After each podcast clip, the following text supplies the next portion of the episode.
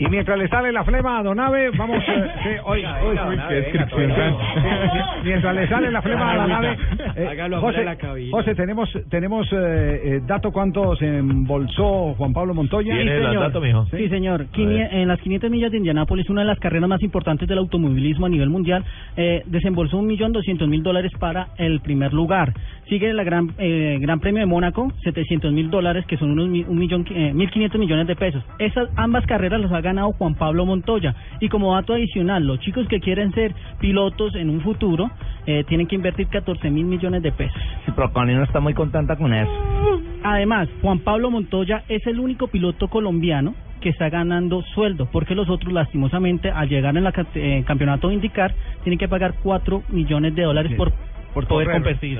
Sí, pero Connie no está muy contenta con eso. ¿Por qué? Porque dice, ella dice que yo siempre llego primero. Debe ser